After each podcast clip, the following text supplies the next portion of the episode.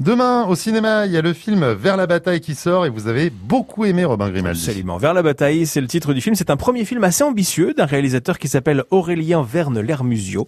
Et alors, j'ai plein de choses à vous dire dessus, mais d'abord un petit bout de l'histoire. Euh, nous sommes à peu près en 1860. À ce moment-là, la France mène une guerre coloniale contre le Mexique. C'est pas une guerre qui est très connue. Euh, D'ailleurs, dans les livres d'histoire, j'ai regardé, on l'appelle l'expédition au Mexique, comme si c'était un petit peu la colonie de vacances. Euh, donc, dans Vers la bataille, on suit Louis. Louis, il est photographe et euh, il est justement au Mexique pour faire des photos de cette guerre pour le compte de l'armée française. Le souci, c'est qu'il n'a pas un très bon sens de l'orientation ni du timing et qu'il arrive toujours après les batailles. Il n'est pas capable de trouver un seul combat et donc de prendre une seule photo du conflit.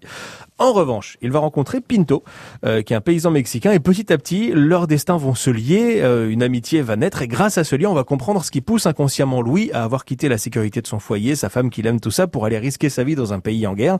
Euh, sa femme à qui il écrit souvent d'ailleurs, écoutez.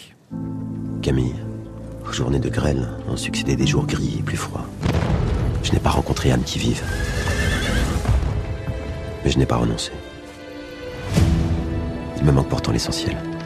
Trouver la guerre qui m'échappe depuis que je suis arrivé. Vous ne connaissez rien à la guerre. Je peux photographier la guerre.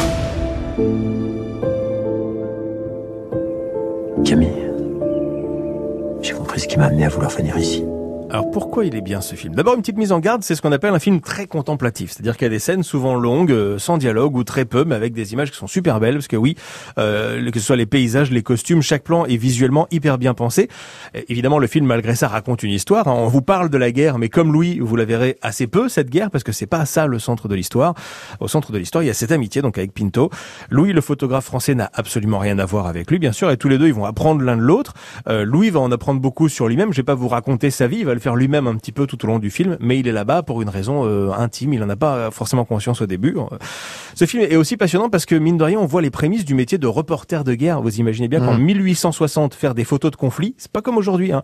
L'appareil photo, il est immense, il est sur un trépied, il y a besoin de beaucoup de lumière, d'un grand temps d'exposition, et c'est fascinant de le voir au travail tout au long du film. Puis ça soulève aussi certaines questions euh, morales. Et puis en plus d'être un film intelligent, c'est un voilà un très beau film. Moi, j'ai été touché par les images, par l'histoire qui est vraiment émouvante.